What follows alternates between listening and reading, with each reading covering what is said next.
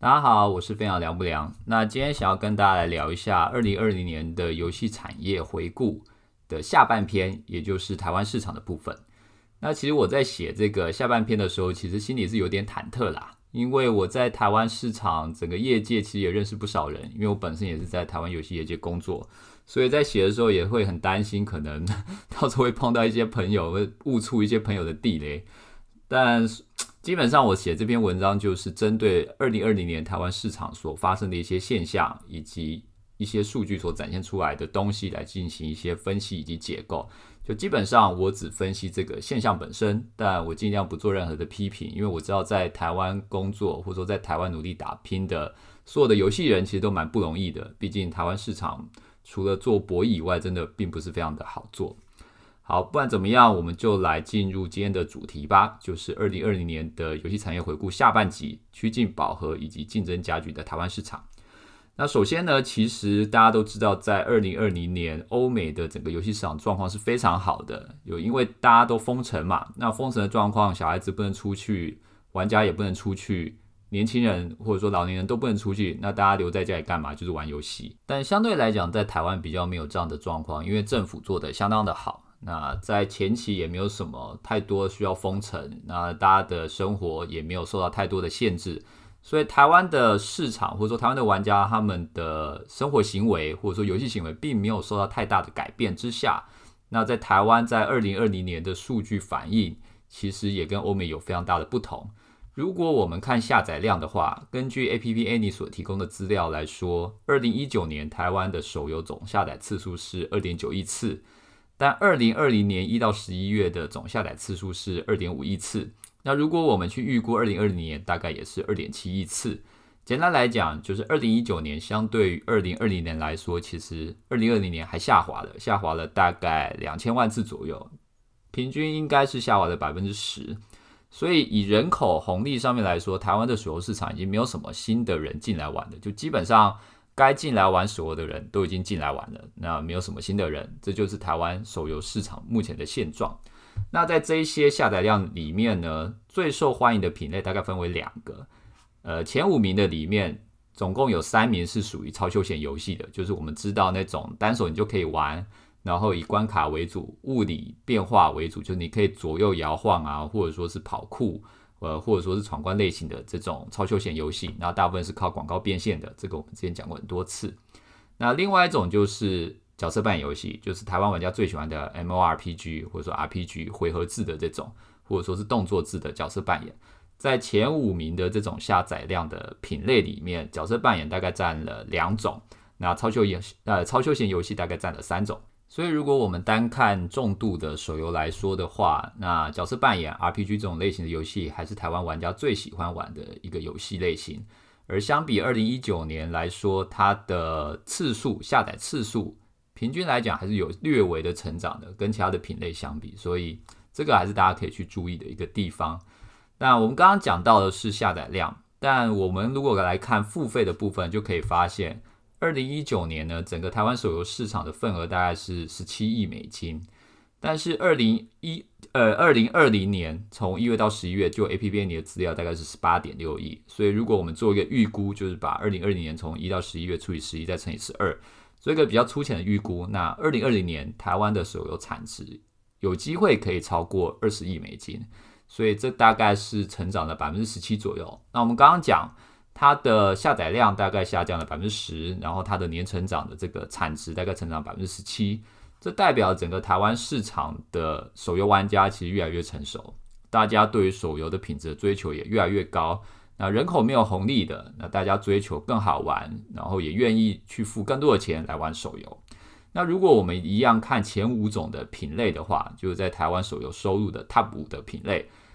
蛮特别的，前面的五种品类有四种都是角色扮演类游戏，譬如说角色扮演类的动作类、角色扮演类的回合类，这我们刚刚讲到就是下载量最多的前五个品类之中的两个。那另外还有角色扮演类，以 A P M 来讲，有一个所谓的团队战斗类，还有其他类的角色扮演。总而言之，就是前五种的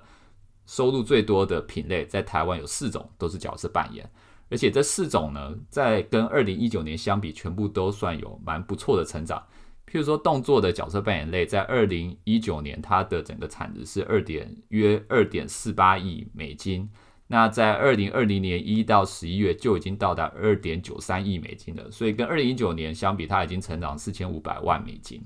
那哪些是角色扮演类的手游呢？譬如说像 RO、天堂 M、原神这种都是所谓的动作角色扮演类手游。那我们可以发现这一点很有趣的状况就是，其实台湾玩家对于游戏的品类的创新程度并没有要求这么多，大家还是习惯在一个比较旧的品类，就是大家非常喜欢 MORPG 这种角色扮演类的游戏，那大家还是愿意继续投入金钱在这种类型的游戏里面。这个状况就有点像是早期台湾，呃，很流行手摇饮。那手摇饮在一开始的时候，可能每一杯二三十块钱，你就可以喝到一个很大杯的珍珠奶茶。但后来各家的手摇饮进来之后，那因为整个市场的人口数，或者说大家要喝手摇饮的数量就这么多，所以手摇饮店为了要争奇斗艳，或者说是要呃想办法获利，或者说做出差异化。它必须不断的把它的这个单价拉高，所以你到现在你会发现很多手摇饮它可能已经到七八十，甚至已经超过你一碗中餐或者是你的晚餐的价钱了。它已经超过那个正餐，远超过它当初一瓶二十三十一杯二十三十元的这个手摇饮的价钱。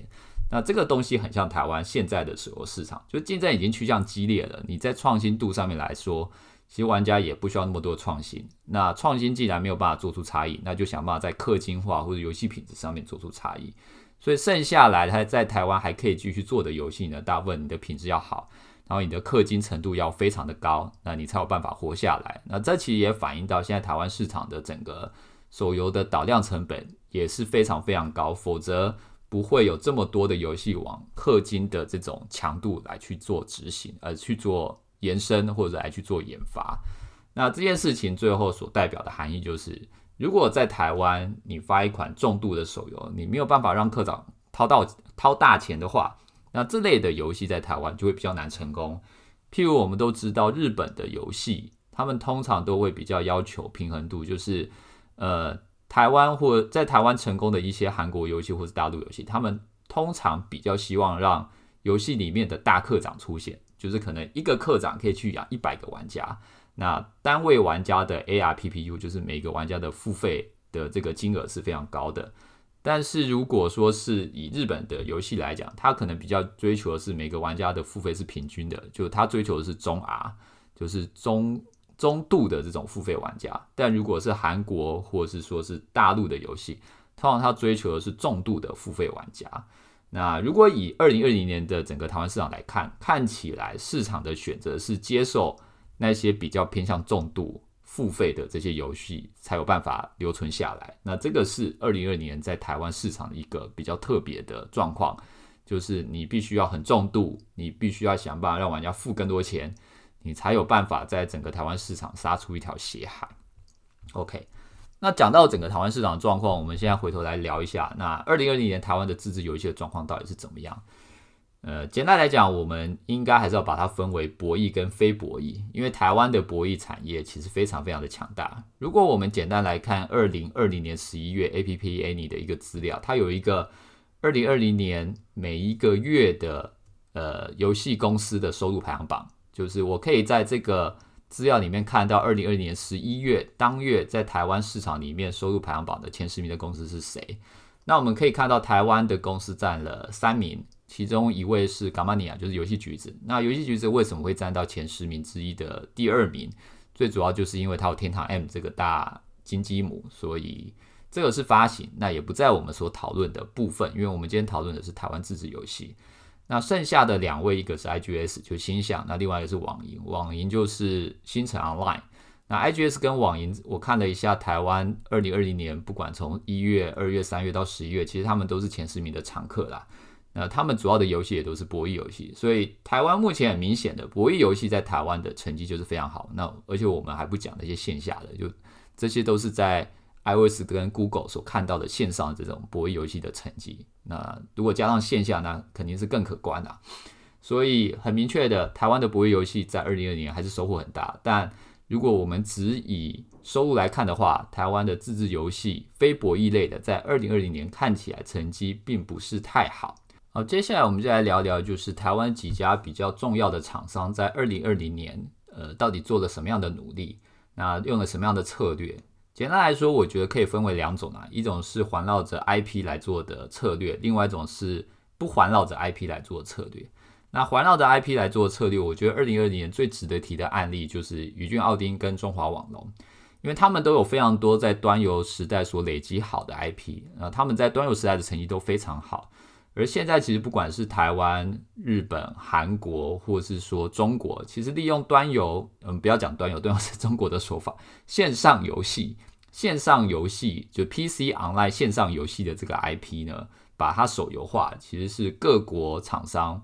呃非常重要的一个策略啦。而且很多厂商其实做这个策略也非常的成功。所以，我可以理解，像中华网龙或宇峻奥丁这两家公司，他们利用他们在端游时代的累积，然后把这些 IP 变成手游。那期待在二零二零年打开一个新的市场，这个策略我认为是没有什么太大问题的。但在同样的策略上呢，宇峻奥丁跟中华网龙有截然不同的结果。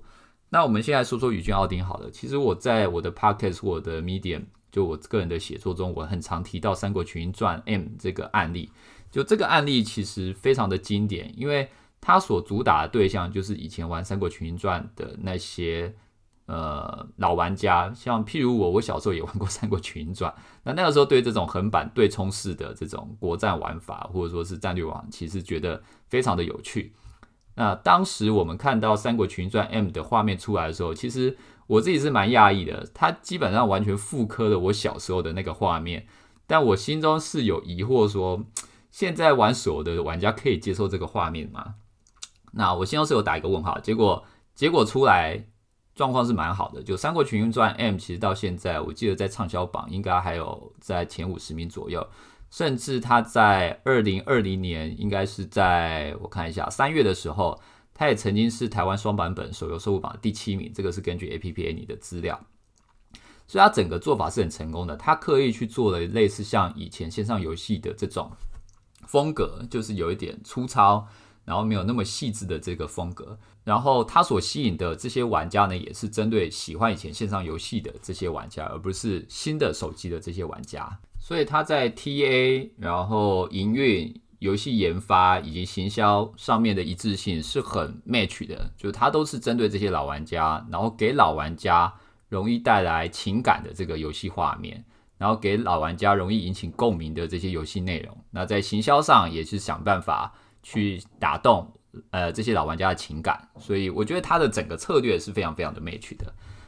刚好宇峻奥丁的这个案例成功之后呢，后面黄奕 M 就上来了。那黄奕群侠战 M 其实它整个行销策略跟打法，基本上我认为都是跟宇峻奥丁非常类似的。但结果并不是如想象中的这么好。那营收照他们的新闻稿来讲，大概是五百到一千万，但它的整个市场投入出估应该有个三四千万左右，至少啦。那还不计入研发部分。那《黄奕群侠传》的失败，其实后来志关他们发布了一些新闻稿也提到，呃，他们的研发整个流程要重新检讨。那原本要上线的一些手游，其实也都暂停了。可能要重新检讨一下这个研发策略有没有什么需要调整的，整个营运的方向有没有需要去做一些更动的，那策略可能要重新思考一下。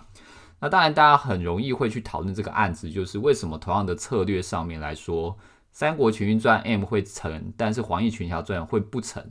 那我自己是认为最大的原因，《三国群英传》《三国群英传 M》它是一个横版的国战类型游戏，那在整个市场上现在没有这个类型的玩法。但《黄奕群侠传 M》它是一个基本呃非常正宗的 M O R P G 的玩法。那现在整个市场上，我们刚刚也讲到，角色扮演类的游戏实在是太多了，所以如果没有办法在玩法上做出区隔的话，它可能会比较容易被消费者或者说玩家给取代掉。因为你 I P 的新鲜感过了之后，那玩法上你没有什么特殊的新意，那可能玩家就遗忘它了。但这只是我们从策略上的分析，其实所有的策略的分析或者说是结果，最重要的影响原因都还是呃产品本身。就是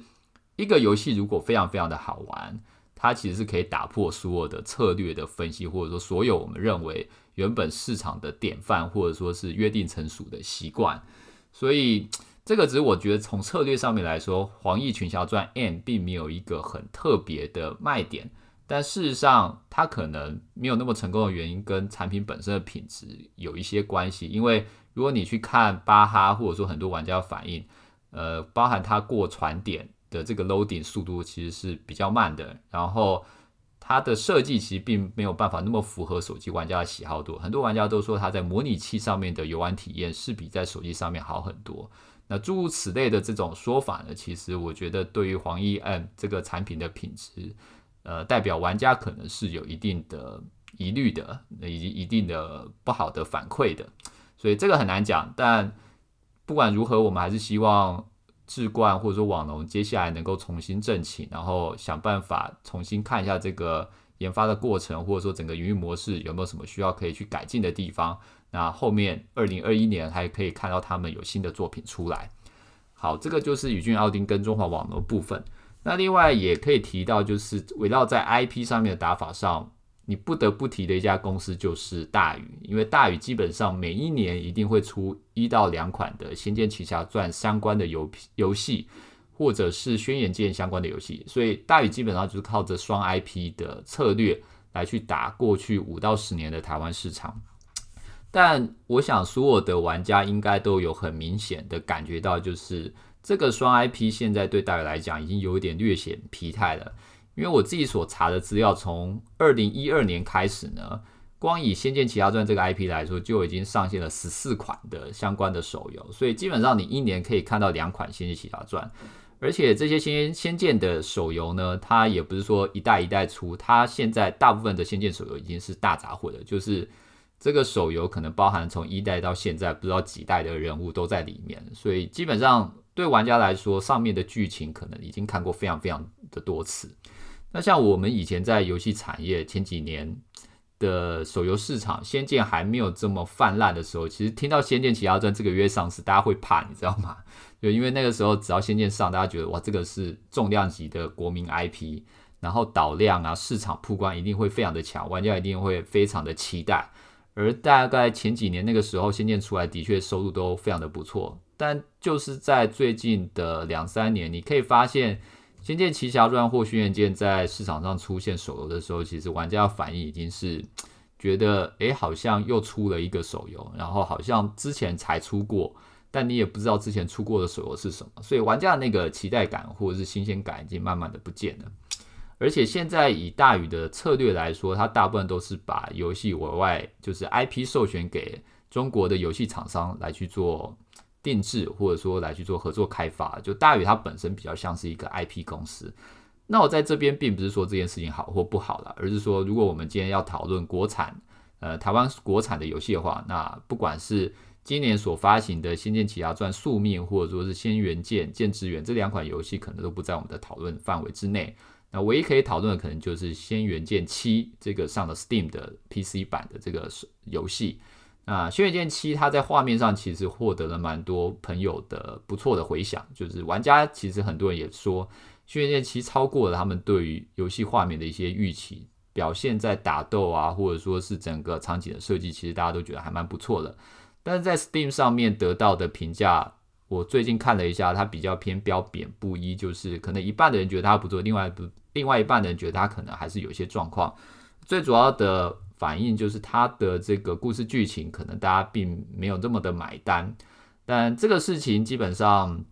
有点见仁见智啊。那我自己其实也没有下去玩，所以也不好做评论。但我所要讲的就是说，大宇现在的问题在于 IP 相关的游戏出太多次了，所以大家的新鲜感没有。那要解决这个问题，我觉得可能需要像我们看到看到斯科威尔出那个《太空战士七》一样。就是你出一款超越所有人预期的游戏，不管它是复刻版，还是它是下一代的《仙剑奇侠传》或者是《轩辕剑》，和重点是它的这个游戏品质要高出所有市场的预期。那你要高出所有市场的预期，当然就是你的投入的资源、人力、时间要非常非常的久，才有办法高出市场的预期。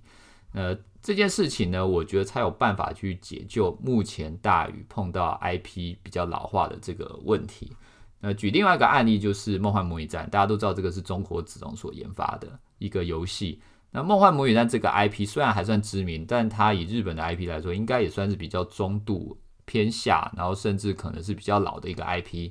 但子龙硬是用他们比较很厉害的、比较强大的这种研发能力，把梦幻模拟战的这个整个游戏的品质拉到一个大家超出大家期望的一个高度。所以梦幻模拟战这个游戏出来之后呢，大家突然又觉得，诶，梦幻模拟战这个 IP 好像蛮厉害的。但事实上，它是靠游戏的品质整个拉上来。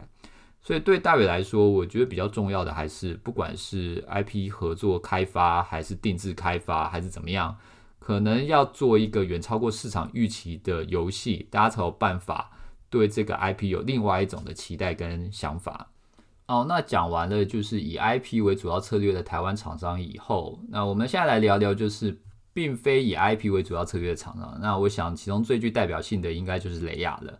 呃，雷亚其实在今年发了一款非常具有野心的游戏，就是《伊甸之魂》。那这款游戏不管是从画面或玩法上，我都认为相当具有野心。就它的画面，基本上如果你看以全球市场的标准来说，我认为是在全球市场 Top One 顶尖级的这种游戏画面。而不管是它的例会，或者说是它的在游戏的实机画面，我认为在手游的这个这个玩家来看，它应该都是最顶尖的部分。那实际上它的吸量状况看起来也非常好。它的上市的第一周全球下载就达到一百五十万次。而从新闻稿里面，他们也其实在定这个游戏风格的时候，也去在不同的市场有去下广告，然后来看这个风格是否吸引玩家。所以我觉得在游戏的例会或是风格上是基本上没有什么太大问题的。但是我为什么一直强调就是说它是一个非常有野心的游戏呢？最主要是它采取了类似像《皇室战争》加《炉石战记》的这种核心玩法概念，就它在这个。大家如果有看它的这个游戏玩法，就是影片的话，它主要就是你去拉兵，拉兵出去之后呢，然后对手也拉兵，然后有一个比较高难度的一个竞技。那每个人都有自己的手牌啦，那手牌就有点像炉石一样，有不同的阵营。那你手上的牌打完了，你就没了，所以你要去很好的去计算你手上到底有多少牌，在哪个时间你要出什么牌。那你出牌的时候还要去考虑你的这个兵种的释放的这个时间点到底要怎么样。因为以一般的炉石这种集换式卡牌游戏来说，它比较偏回合制，就是我丢一张牌，对方也丢一张牌，那这种难度是低的，就是你的思考的时间是有的，你也不用去注意到及时的一些变化。但雷亚他现在做的是把这种集换式的卡牌再加上皇室战争玩法，就我丢一张牌的时候，如果我思考太久，可能对手就连续丢四五张牌，我可能就局局就爆掉了。所以关于策略反应。还有你的敏锐度，其实对这个游戏的要求的玩家来说都非常高，所以这个游戏基本上它是一个比较偏向哈扣的游戏。那我们在游戏产业做营运，或者说是在游戏产业比较有经验的人都知道，你的游戏越哈扣呢，你的玩家就越难讨好，就是说。你针对的是最聪明的这一批玩家，那这批玩家呢，他一定会对你的平衡、你的营运，甚至你的例会、你的人物设定背景有各式各样的吹毛求疵，或者说是追求。好了，就是你的平衡只要一有歪掉，那这些玩家可能就会写出各种的长篇大论，跟你讲这样平衡不对，你应该要怎么样改平衡，而且他们可能还会把它抛到社群里面，跟大家讲说怎样的平衡才是对的。像之前有看过《王者荣耀》，他们在东南亚有一篇文章也讲到，其实做平衡很痛苦。是你明明看到，就是说这个兵种它过强，或者说另外一个兵种它是过弱的，但玩家的感受是另外一回合。就是假设 A 兵种它感觉上面来说它是很强，但你的数据上面呈现它就不强。玩家还是会不断的三不五时，一哭二闹三上吊，一定一直跟你讲说，我们就是要觉得你这个兵种要把它改弱，不然你的游戏就是崩塌。那这个时候你会面临一个很痛苦的两难，就是玩家觉得这个兵种过强了，但你的数据呈现这个用这个兵种玩家其实都输啊，那到底是强还是弱？那这个这个就会变成一个非常吃力不讨好的对象。而这种事情通常会发生在就是玩家比较偏重度，然后很强调竞争平衡的这种游戏类型上。才会有像这样的事情发生，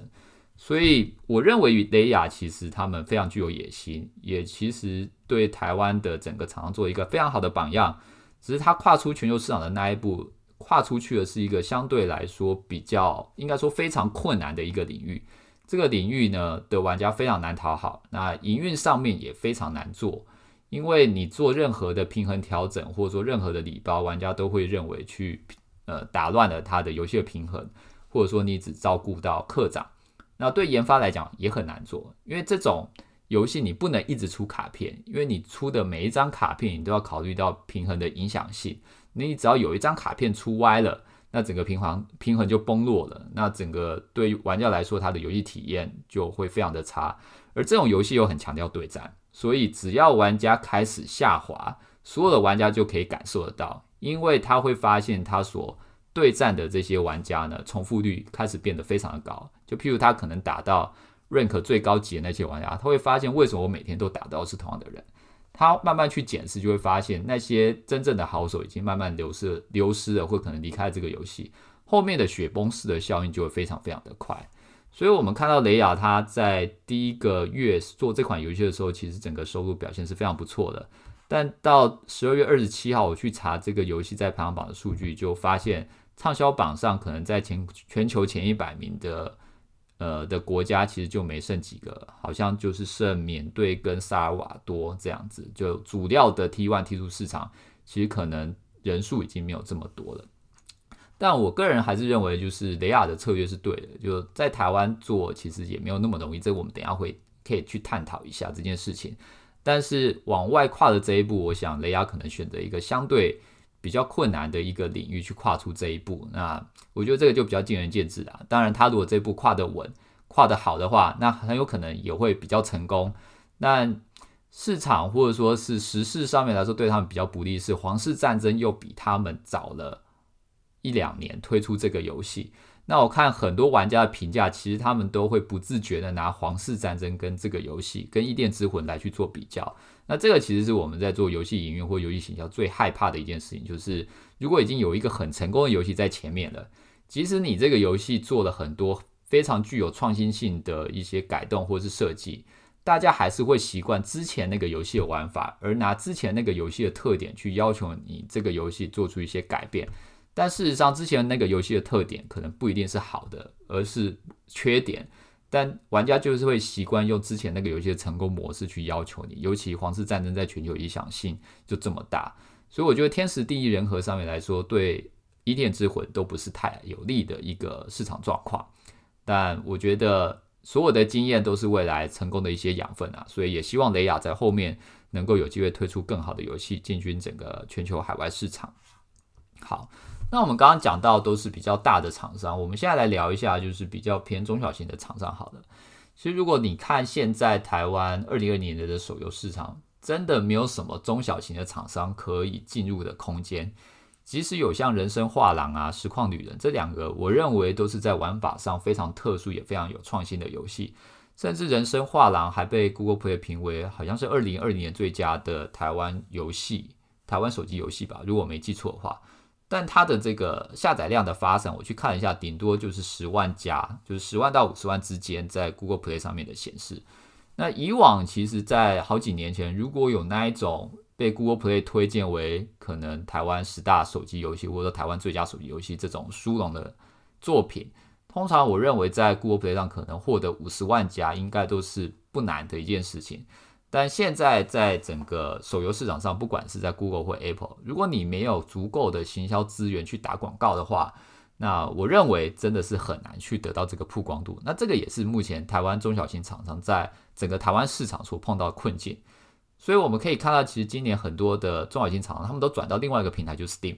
因为 Steam 相对来讲，它还是对独立开发商比较友善。就是即使你的钱不多，但在 Steam 上面所获得的曝光，目前看起来。会比在手游上面来的有效许多，或者说可以获得更多的曝光。那 Steam 的玩家跟手游上面玩家比起来，虽然我自己比较偏手游玩家，但我也不可否认否认的，我认为 Steam 的玩家相对来说，他还是比较喜欢有创意的游戏，也比较愿意给一些有做创新或者说有独特性的游戏机会。但手游玩家因为玩手游的玩家大部分是为了要疏解生活的压力，所以他比较习惯去接受那些有固定模式或固定套路的游戏。那这是这两个游戏市场玩家类型的不同，跟玩家行为的不同。所以，如果是比较有创新的玩法的游戏的话，说实话，我认为可能还是往 Steam 上面走会是比较好的一个做法。至少在台湾市场来说是这个样子。好，那台湾今年其实 Steam 上面有几个游戏也蛮成功的，譬如说。小模拟诺贝塔、Carto、守夜人、长夜，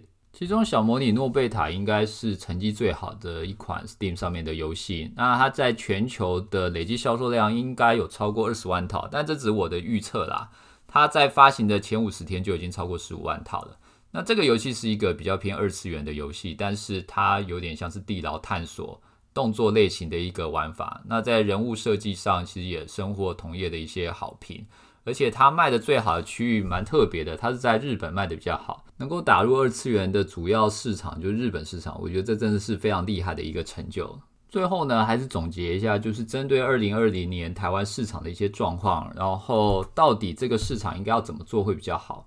我自己是认为把台湾当做最重要的市场，不如走出台湾啊。原因有几个，第一个就是我们刚刚聊到整个台湾的手游市场呢。它已经变成一个比较偏向固化的市场了，就是玩家只接受那种 M O R P G，然后玩法比较偏氪金、比较偏重度的这种游戏。尤其是我在今年三月其实有写过一篇文章，这是针对二零一九年 X Fire 的一个留存报告，里面有指出，在角色扮演类的游戏里面呢，台湾的这些手游，它在广告买量的三十日留存是世界第四哦，就是台湾玩家真的超爱角色扮演类。然后这些买量的留存，还有自然流量留存，都是世界的前五。买量留存是世界第四，自然流量留存是世界第二。而且有一个最大的重点是，如果是前十 percent 的顶尖游戏的自然流量，它的三十日留存呢达到了百分之十五。所以在台湾呢，如果你能够做到顶尖的游戏，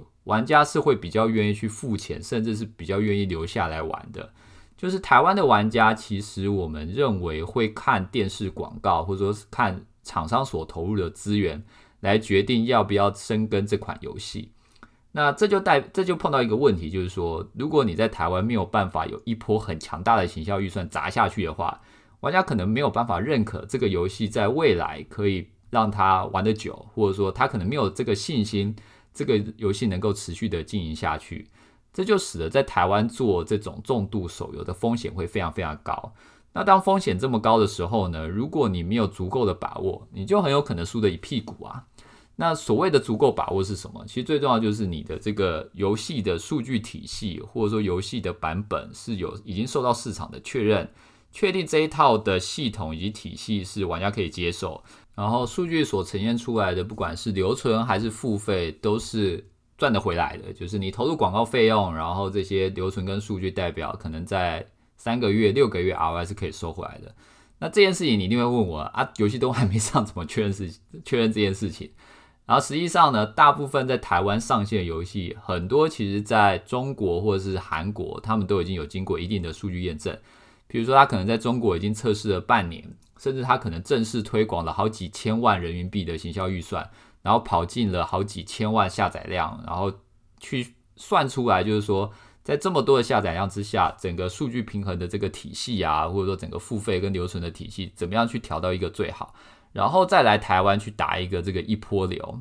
但是大部分的台湾厂商，我们没有办法做这件事情。第一个，你去中国大陆上游戏，它必须要有版号，所以你根本就不可能上中国的游戏。那你如果去韩国市场的话，韩国的这个游戏玩家的这个习性你也不了解，你要把它翻成韩文，你也不好拿来做测试。而且重点是韩国的买量可能还比台湾还贵，所以你不可能去一个买量更贵的地方来做测试，然后回来台湾来做。所以在策略上，它就会形成一个对比，就是大部分进来台湾的游戏，譬如说，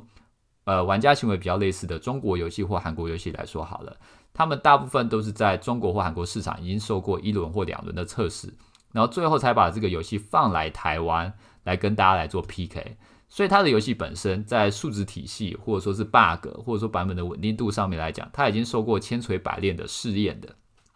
但是大部分的台湾游戏呢，你在台湾发，譬如说像《三国群英传 M》或者说是网龙的《黄奕群侠传》《黄奕群侠传 M》对。就是在台湾，你顶多就是做一个 CCB 或是 CB，你找玩家进来，然后做一个付费测试。你不可能在台湾找个十万个玩家来做付费测试，因为你测试完 台湾就没有玩家了。但是在中国，他们可以在大陆的市场里面随便找个几十几十万的玩家来做一个测试，最后来打磨出一个很好的数数值体系，然后来台湾做一波大的市场宣传，然后。根据我刚刚所讲的这个报告，只要你做一个很大的市场宣传，台湾玩家看到这是个大品牌的游戏，它的自然流量的留存或付费，它也会有随之而来的成长。所以，好的游戏在台湾配上一波流大的行销，它还会带动游戏本身的数据达到更高的一个阶梯。这个就是台湾市场在面对中国游戏竞争时最大的劣势。因为台湾市场对这些中国游戏来说，它是可能在第二站或第三站，但对台湾的游戏来说，台湾市场通常就是第一站。你的游戏很难有经过千锤百炼的测试，你也没有办法针对数据。或者说玩家一些行为获得很好的一些样本来做一个验证，所以如果我们把市场放在台湾，其实很难跟中国或是韩国这种跟台湾玩家比较相近的游戏来做竞争，因为对方在本地市场的量就是比较多，他们就是比较可以调出一个差不多的产品，然后来台湾进行比较大规模的行销预算，然后跟台湾的游戏来做一个竞争。所以，我个人呢还是认为说，与其把重心放在台湾，还不如我们在立项或者在做游戏设计或测试的时候，我们就把游戏的方向是放在全球市场。因为在全球市场的这个做法上面来说，或者说全球市场玩家，其实还是有很多主要的日本、呃欧美或是日本玩家，他们跟中国或者韩国的玩家是不一样的。